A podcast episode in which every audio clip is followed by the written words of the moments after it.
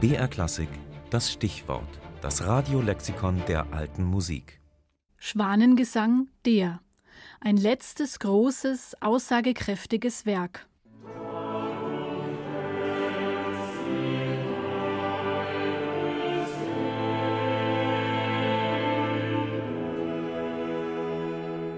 Heinrich Schütz war Mitte 80, als er sich daran machte, den 119. Psalm zu vertonen.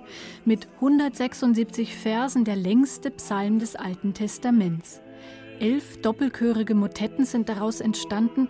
Er hängte noch ein Magnificat und eine Vertonung des Psalms 100 daran. Und, so hat es Schütz wohl selbst beschlossen, es sollte seine letzte Komposition werden. Er hat sie vollendet und verstarb ein Jahr darauf.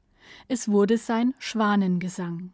An Anmut steht der Singschwan seinem Verwandten entschieden nach. Dagegen unterscheidet er sich sehr zu seinem Vorteil durch die lauttönende und verhältnismäßig wohlklingende Stimme, die man übrigens von fernher vernehmen muss, wenn man sie wie die Isländer mit Posaunentönen und Geigenlauten vergleichen will. Die Stimme, sagt Pallas, hat einen lieblichen Klang wie den von Silberglocken.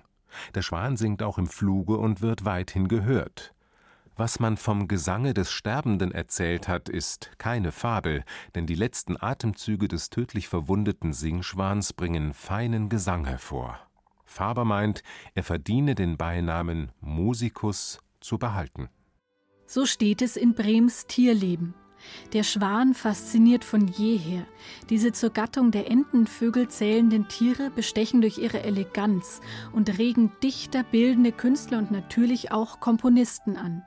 Und dann ist da eben noch diese seltsame Eigenschaft, dass die Tiere kurz vor ihrem Tod singen.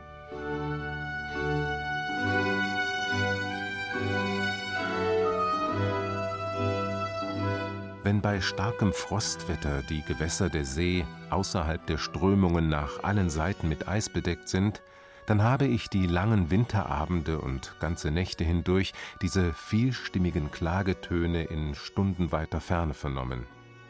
Dieser eigentümliche Gesang verwirklicht in Wahrheit die für Dichtung gehaltene Sage vom Schwanengesang und ist oft auch in der Tat der Grabgesang dieser schönen Tiere denn da sie im tiefen Wasser keine Nahrung ergründen können, so werden sie derart matt durch den Hunger, dass sie zum Weiterziehen keine Kraft mehr haben und dann oft, auf dem Eise angefroren, dem Tode nah oder bereits tot aufgefunden werden.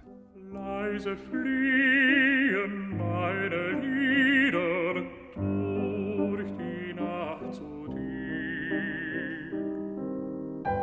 Als Schwanengesang wird in der Musik ein spätes Werk bezeichnet, oft das letzte, große, aussagekräftige Werk eines Komponisten. Bei Heinrich Schütz ist es der Psalm 119 mit einer Aufführungsdauer von knapp anderthalb Stunden. Auch von Franz Schubert gibt es einen Schwanengesang, eine Sammlung von 13 Liedern nach Gedichten von Rellstab und Heine, die erst posthum veröffentlicht wurde und dann den Titel Schwanengesang erhielt. Und Georg Philipp Telemann hat eine Trauermusik des hamburgischen Bürgermeisters Garlieb Sillem komponiert, die er Schwanengesang überschrieben hat. Aber bis an ihr Ende lassen sie die klagenden und doch hellen Laute hören. Nach diesen Angaben lässt sich die Sage vom Schwanengesang auf ihr rechtes Maß zurückführen.